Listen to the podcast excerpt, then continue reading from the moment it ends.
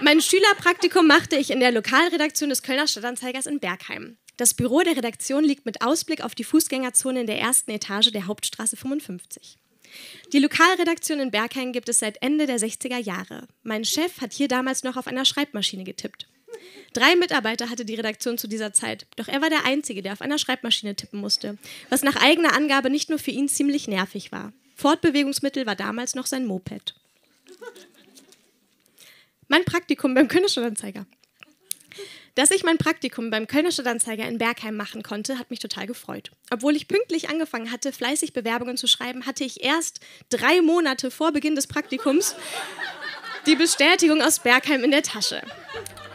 Zum Glück wollte mich bei der Kölnischen Rundschau, beim WDR etc. keiner, denn so hatte ich die Möglichkeit, viele tolle Erfahrungen beim KSTA zu sammeln.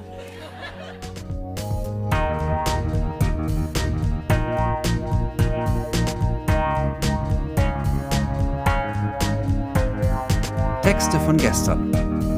Erwachsene lesen Dinge, die sie als Kinder geschrieben haben.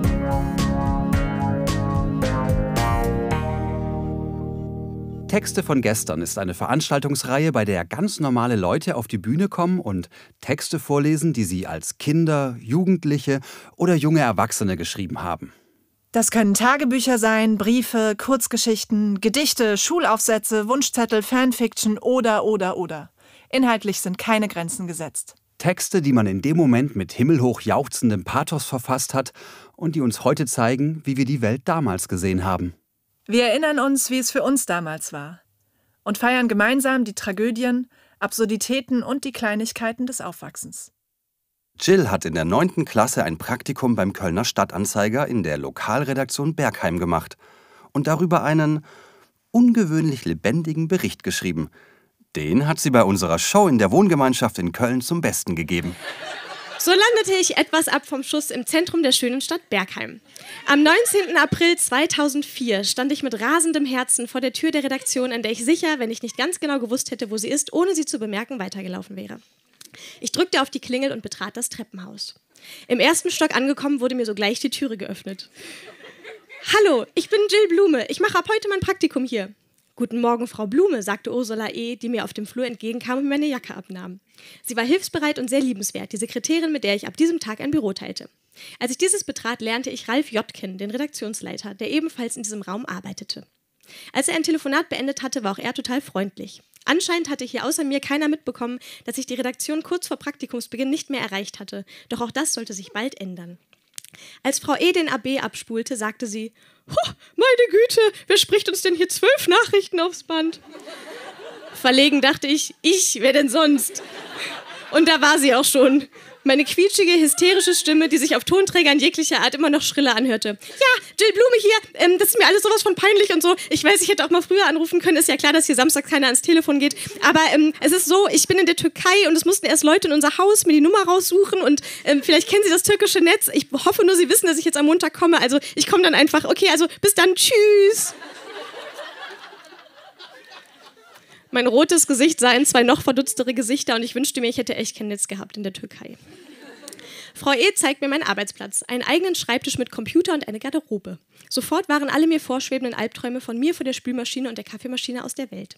Denn hier schienen Praktikanten ganz wie Mitarbeiter behandelt zu werden und so machte auch niemand große Anstalten, mir genau zu erklären, wie ein Tag hier abläuft, was ich zu beachten, zu tun oder zu lassen habe.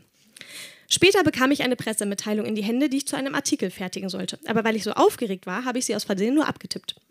Später erkannte ich, dass ich echt Artikel hier schreiben sollte und nicht nur doof rumsitzen. Das war natürlich total in meinem Interesse.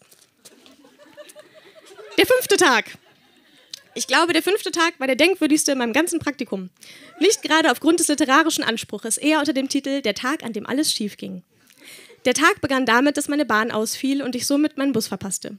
Also nahm ich die andere Buslinie und tuckerte eine geschlagene Stunde durch Brauweiler, Pulheim, Danzweiler, Weiden, Quadrat und Gott sei Dank irgendwann auch durch Bergheim. Obwohl ich schon in der Redaktion angerufen hatte, dass es etwas später werden könnte, war es mir echt unangenehm, zu spät zu kommen. Als ich endlich in Bergheim ankam, lief ich über eine Wiese, um den Weg abzukürzen. Völlig fertig kam ich in der Redaktion an. Nachdem ich quer durch die Redaktion gelaufen war, bemerkte nicht nur ich die duftenden Absonderungen eines Hundes unter meinen Schuhen. Als ich nach etwa einer Stunde unter den verzweifelten Blicken meiner Mitarbeiter die Redaktion gereinigt und gegen einen Türrahmen gelaufen war, setzte ich mich kurz vor einem Nervenzusammenbruch an meinen Schreibtisch. Unter Lachen versuchte Herr J. mich damit zu trösten, dass der Tag nun wenigstens nicht mehr schlimmer werden könne. Und damit hatte er recht. Zum ersten Mal sah ich original meine Texte mit meinem Kürzel in der Zeitung, siehe Seite 11.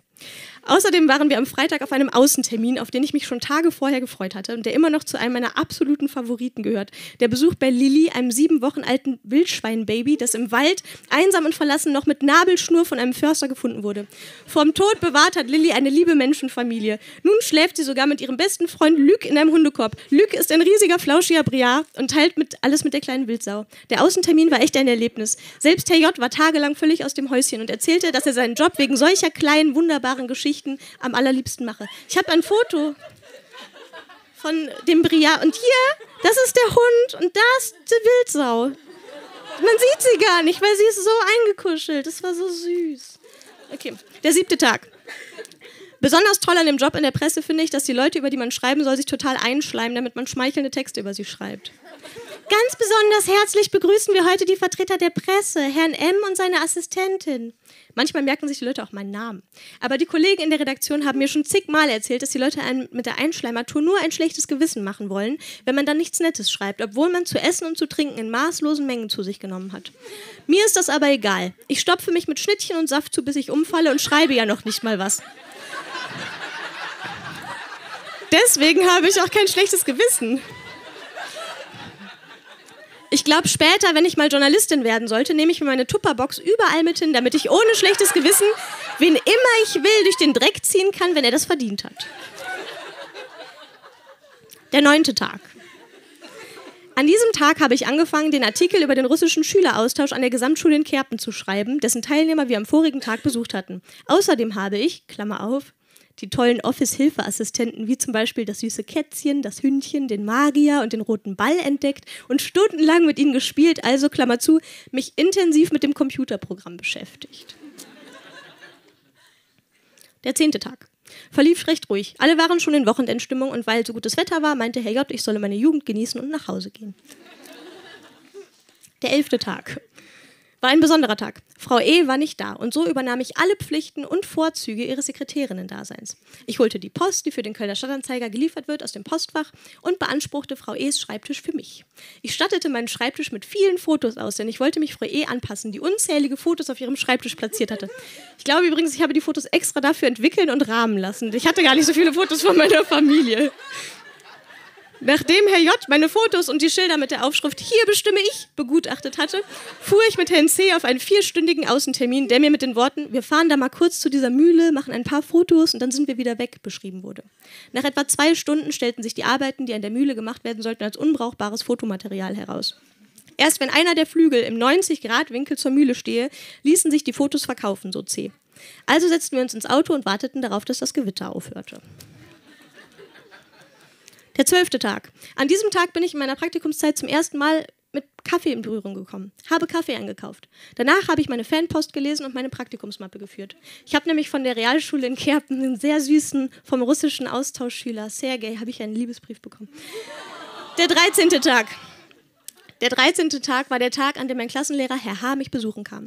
Bereits um 15.28 Uhr klingelte es und ich stand kurz vor einem Nervenzusammenbruch. Ich war total nervös. Aber um 15.40 Uhr kam Herr H. dann wirklich. Wie wir im Nachhinein bemerkten, hatten wir ihm völlig vergessen, den Kaffee anzubieten, den mein Redaktionsleiter extra frisch gekocht hatte. Ich glaube, Herr H. fand das nicht allzu schrecklich. Ich erklärte ihm kurz meine Aufgaben und dann ging er auch bald schon wieder. Der allerletzte Tag, 7. Mai 2004. An meinem letzten Tag in der Redaktion ging es schon etwas schwermütiger zu als sonst. Meine Kollegen hatten wohl gemerkt, dass ich mein Praktikum sehr gerne gemacht hatte und sie nur schweren Herzens alleine lassen und damit ihrem Schicksal überlassen konnte. Sie versuchten mich aufzuheitern, aber vor allem, weil Herr J. und Frau E. am letzten Tag frei hatten, war das Büro leer und ruhig und ich konnte mich nicht noch ein weiteres Mal mit Herrn J. kaputtlachen. Herr M. nahm mich mit zu einem Außentermin bei einer Grundschule. Vor wenigen Tagen war hier ein Mädchen angefahren worden. Auch ein Kollege von der Kölnischen Rundschau war anwesend. Und weil keine Schulkinder zur Verfügung standen, die durchs Bild laufen konnten, um das Bild der Schule authentischer zu machen, stellte ich mich nun schon zum zweiten Mal in meiner Karriere beim KSTA als Fotomodell zur Verfügung und schlurfte mit meinem Ranzen ein wenig umher. Eigentlich ist es eine Schande, dass ich mich an meinem allerletzten Tag noch für die Konkurrenz zur Verfügung gestellt habe. Danach fuhren wir wieder zurück in die Redaktion, wo schon alle in Feierstimmung waren, weil schließlich mein letzter Tag war. Schließlich verabschiedete ich mich mit einem Blumenstrauß und einer Karte und bedankte mich für die unglaublich vielen Erfahrungen, die ich in meiner Praktikumszeit machen durfte und die Unterstützung sowie die Geduld der Kollegen. Nachdem wir uns alle noch ein schönes Leben gewünscht hatten, räumte ich meinen Schreibtisch, packte meine Unterlagen, meine Bilder und Disketten in einen Rucksack und ging.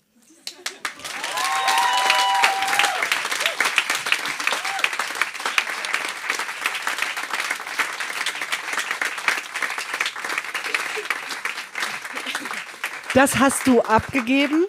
Also, ähm, mein Klassenlehrer stand vor der Klasse so und dann hatte er so einen auseinanderfleddernden Schnellhefter mit so losen Papieren und hat erst den mit den losen Papieren so gehalten, meint so, Damon, du hast dein Praktikum im Fitnessstudio gemacht, das ist okay, aber dieses Blatt mit einem Trainingsplan für zwei Tage, das ist kein Praktikumsbericht, das ist eine 6. Und er so, wo, wo, aber jetzt. Und ich saß da und ich habe ich bin wirklich, ich bin in meinem Sitz so richtig zusammengesunken und habe mich immer kleiner gemacht, aber es hat nicht geholfen. So muss ein Praktikumsbericht aussehen. Und jetzt, wo ich den so lese, denke ich mir, also.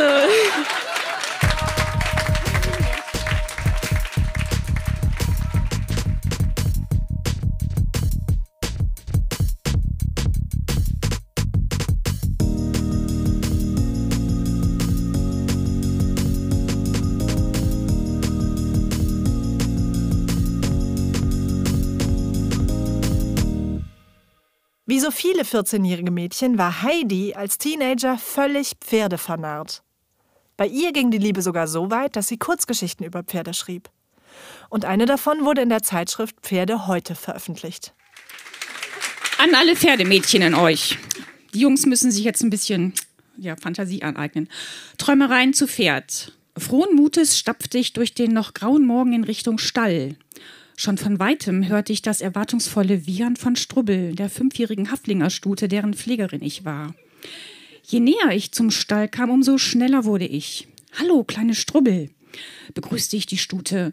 Wie geht es denn meinem Mädchen? Strubbel war voll damit beschäftigt, meine Taschen nach Leckerbissen zu durchwühlen. Mit Erfolg. Denn schon bald nahm sie mit triumphierendem Wiehern ein Stück hartes Brot zwischen die Zähne und verzog sich in die hinterste Ecke der Box, um es zu verzehren. Lachend öffnete ich den, die Boxentür und ging mit dem Halfter in der Hand auf das Pony zu. Na komm, meine Kleine, erst wollen wir dich zu einer kleinen Schönheit machen. Mit diesen Worten legte ich ihr das Halfter um.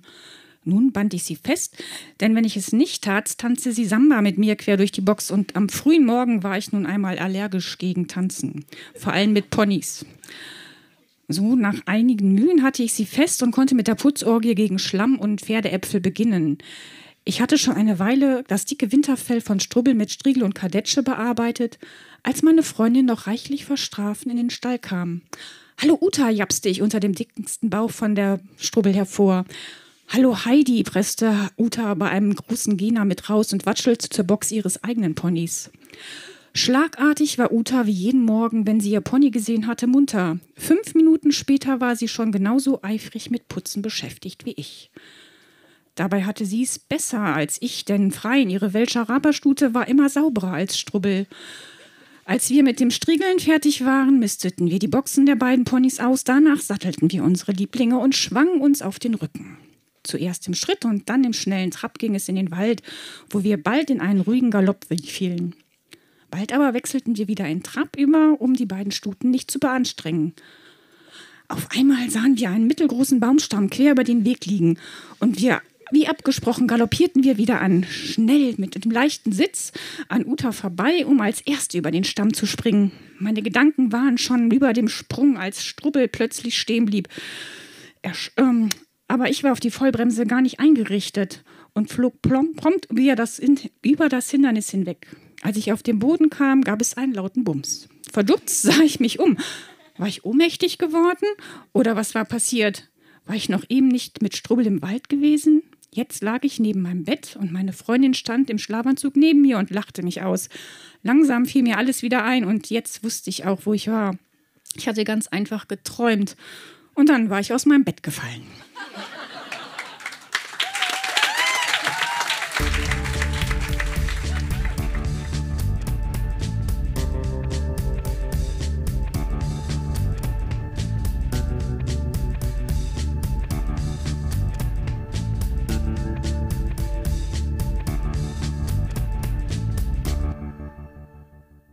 Köln scheint eine theateraffine Stadt zu sein.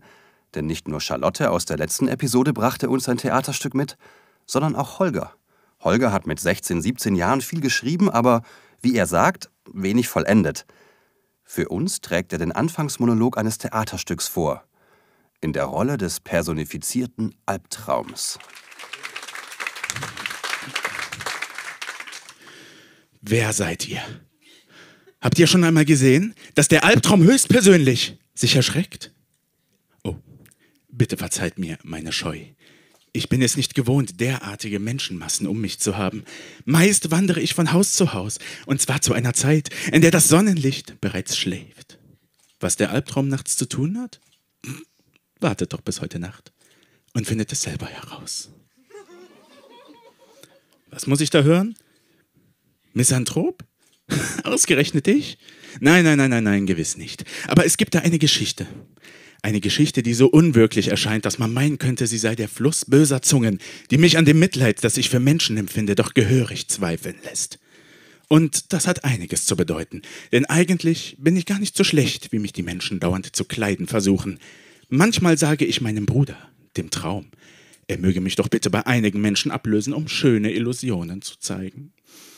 Aber wenn ich glaube, dass der Zeitpunkt günstig ist, schlage ich selber zu, und zwar ohne Erbarmen. Und selbst dann ist nicht alles schlecht an mir. Schließlich bin ich nur das Produkt finsterer Erfahrungen. Ihr zwingt mich regelrecht, zu euch zu kommen, wie den Überbringer einer schlechten Nachricht. Nicht auf mich solltet ihr schimpfen, sondern auf euch. Was muss ich da hören? Ich langweile euch mit meiner Belehrung. Bitte sehr. Rennt davon, flieht vor der Wahrheit, aber beschwert euch nicht über die vielen Albträume, die euch in nächster Zeit heimsuchen werden. Nein, nein, die Gelegenheit ist einfach viel zu günstig. Ihr habt es so gewollt. Nehmt also Platz und lauscht dem Tagebuch des Albtraums. Vielleicht versteht ihr meinen Standpunkt, wenn ich euch die Geschichte erzähle, die erheblichen Anteil daran hat, dass ich meine Bestimmung zum Hobby gemacht habe. Ihr werdet durch mich hören, sehen und verstehen, und vielleicht könnt ihr dann meine Sichtweise nachvollziehen. Ihr hört diese Geschichte vom Albtraum höchstpersönlich. Aber wo soll ich anfangen? Ich kenne die Geschichte selber nicht aus erster Hand. Ich habe sie mir aus den vielen Erzählungen zusammengereimt, die entstehen, wenn der Tag der Dorfbewohner sich dem Ende zuneigt und der Alkoholpegel bereits erstaunliche Höhen erreicht hat. Aber ich glaube fest daran, dass sich so etwas wirklich zugetragen hat.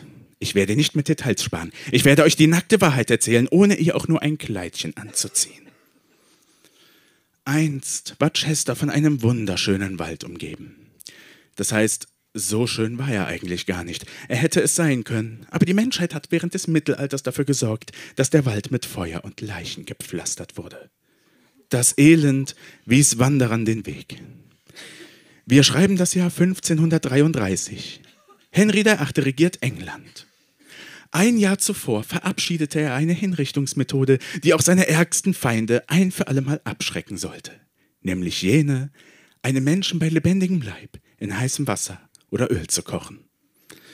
Doch Henry hatte einen Feind, einen sehr starken Feind sogar. So stark, dass er schon bald um seine Krone fürchten musste. Sein Feind hieß William Longstone.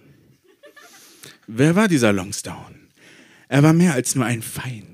Er war ein charmanter Mann, ein Mann mit Überzeugungskraft, und folglich schaffte er es, Leute mit Leichtigkeit auf seine Seite zu ziehen. Darüber hinaus war er ein sehr guter Kämpfer, mit einem starken Heer.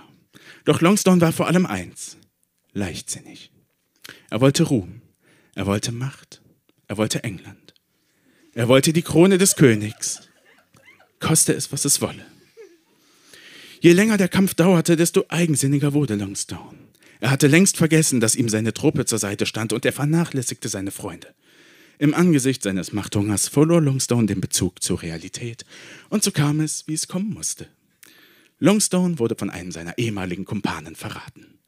Henry VIII. nahm dieses Geschenk natürlich dankend an. Longstone wurde gefasst und zum Tode verurteilt. Und welche Hinrichtungsmethode verwendet wurde, dürfte klar sein.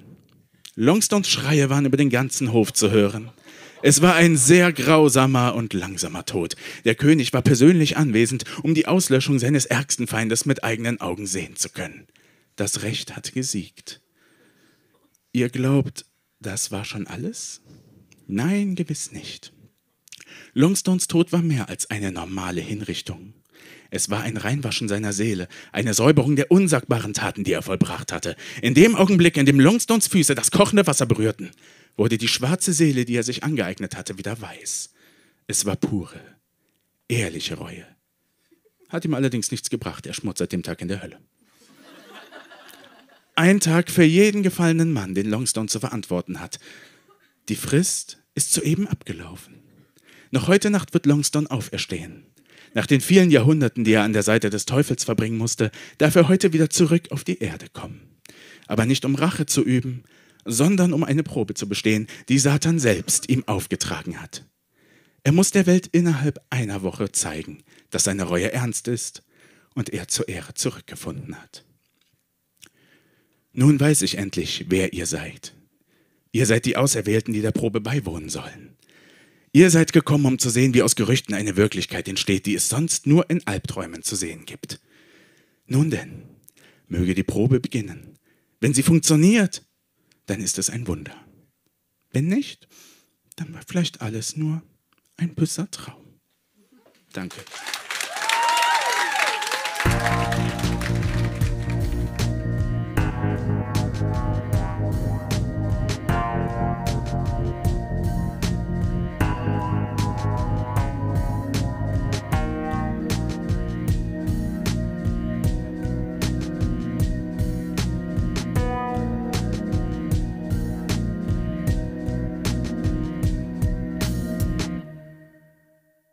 Hannah schrieb mit neun Jahren ein Buch namens Herr Rechts und Frau Links.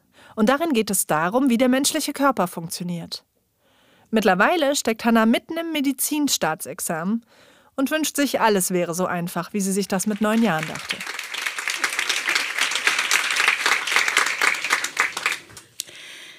Äh, erstes Kapitel. Lilly ist ein Haus. Herr Rechts und Frau Links lebten zusammen bei Lilly. Lilly war neun Jahre alt und ging in die dritte Klasse. Herr Rechts und Frau Links teilten sich Lilly wie ein Haus. Rechts wohnte Herr Rechts und links wohnte Frau Links. Herr Rechts und Frau Links arbeiteten jeden Tag sehr tüchtig. Sie mussten Füße, Beine, Knie, Finger, Arme, Hände und Zehen bewegen. Genauso wie Zunge und Kiefer. Sie mussten ihr Gehirn aufräumen und ihr Essen verarbeiten. Es war nie Zeit zum Ausruhen, denn nachts mussten sie schließlich Träume erzählen. Das ist so ein kurzes Bild, ich weiß nicht, ob man es erkennen kann. Ähm, zweites Kapitel. Sie ist ursprünglich eifersüchtig, dann hatte ich halt mir überlegt, das jetzt hier zu beenden. Jetzt heißt es Schnupfen. Frau links und Herr rechts trafen sich nachts in Lilis Nasenspitze. Nun musste Lilly niesen und niesen. Außerdem gab es heute keinen Traum. Am nächsten Tag erzählte Lilly beim Frühstück, dass sie heute keinen Traum hatte. Vater sagte, man träumt immer, man kann sich am Morgen nur nicht dran erinnern. Ich habe aber nicht geträumt, schrie Lilly, wütend. Dann ging Lilly zur Schule. Das bedeutete auch für Herrn Rechts und Frau Links viel Arbeit. Heute mussten sie sich besonders anstrengen, denn Lilly wollte immer wieder aufzeigen. Sie wusste heute alles. Und sie hatte zwei Stunden Sport. Nach der Schule hat Lilly immer einen langen Schulweg. Sie hat Glück, dass ihre Mutter sie abholt. Nachts treffen sich ja rechts und Frau links wieder in Lillys Nase und Lilly bekommt einen starken Schnupfen. Danke.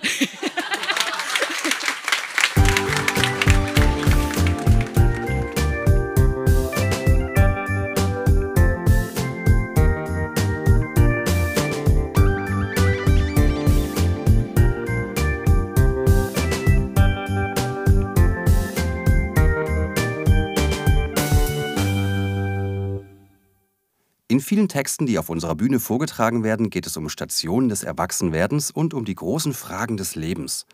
Saskia behandelt beide Themen in zwei Gedichten, die sie mit Anfang 20 schrieb.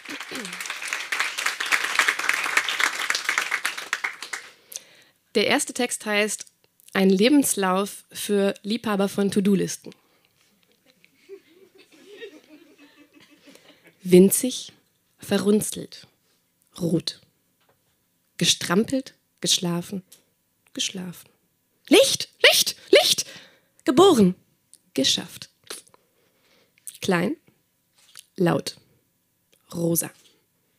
Geweint, gelacht, gekrabbelt, gelaufen, geschafft. So groß, stolz, bunt, gespielt, gefaulenzt, gelärmt, gelernt, geschafft. Puh, erwachsen, beklommen, blau, geruht, getan, geliebt, gearbeitet, geschafft. Klein, müde, weiß, getrauert, gefallen, gebrochen, Licht, Licht, Licht, gestorben, geschafft.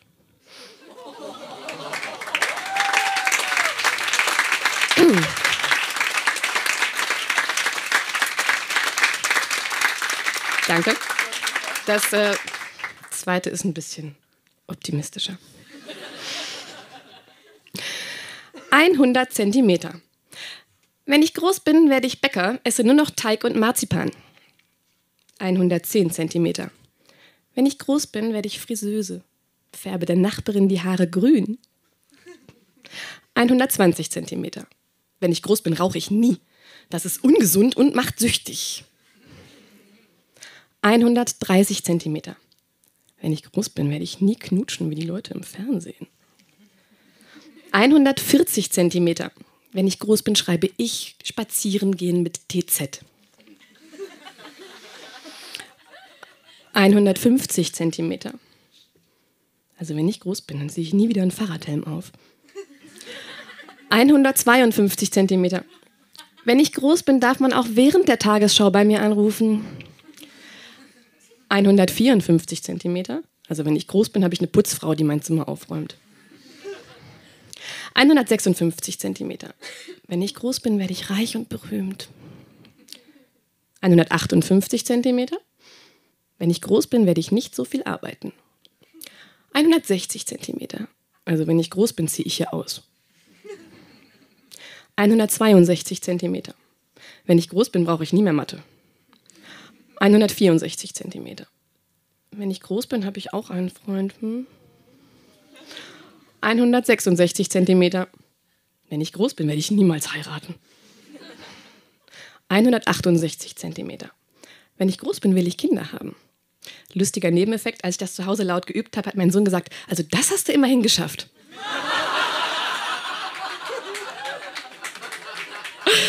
Und er war total stolz auf sich und ich fand es echt süß. 170 Zentimeter. Wenn ich groß bin, verdiene ich ganz viel Geld. 172 Zentimeter. Wenn ich groß bin, gehe ich nie zum Klassentreffen. 174 Zentimeter. Wenn ich groß bin, äh, sag mal, wie viel groß willst du noch werden? Wenn ich groß bin, höre ich auf zu rauchen. Wenn ich groß bin, wohne ich in London. Wenn ich groß bin, habe ich ein Schwein als Haustier. Wenn ich groß bin, gehe ich doch zum Klassentreffen und zeig's den Pfeifen. Wenn ich groß bin, will ich zufrieden mit mir sein. Wenn ich so groß bin, werde ich wieder kleiner. Wenn ich kleiner werde, backe ich mit meinen Enkeln und esse den Teig. Wenn ich kleiner werde, ach, bin ich groß genug. Dankeschön.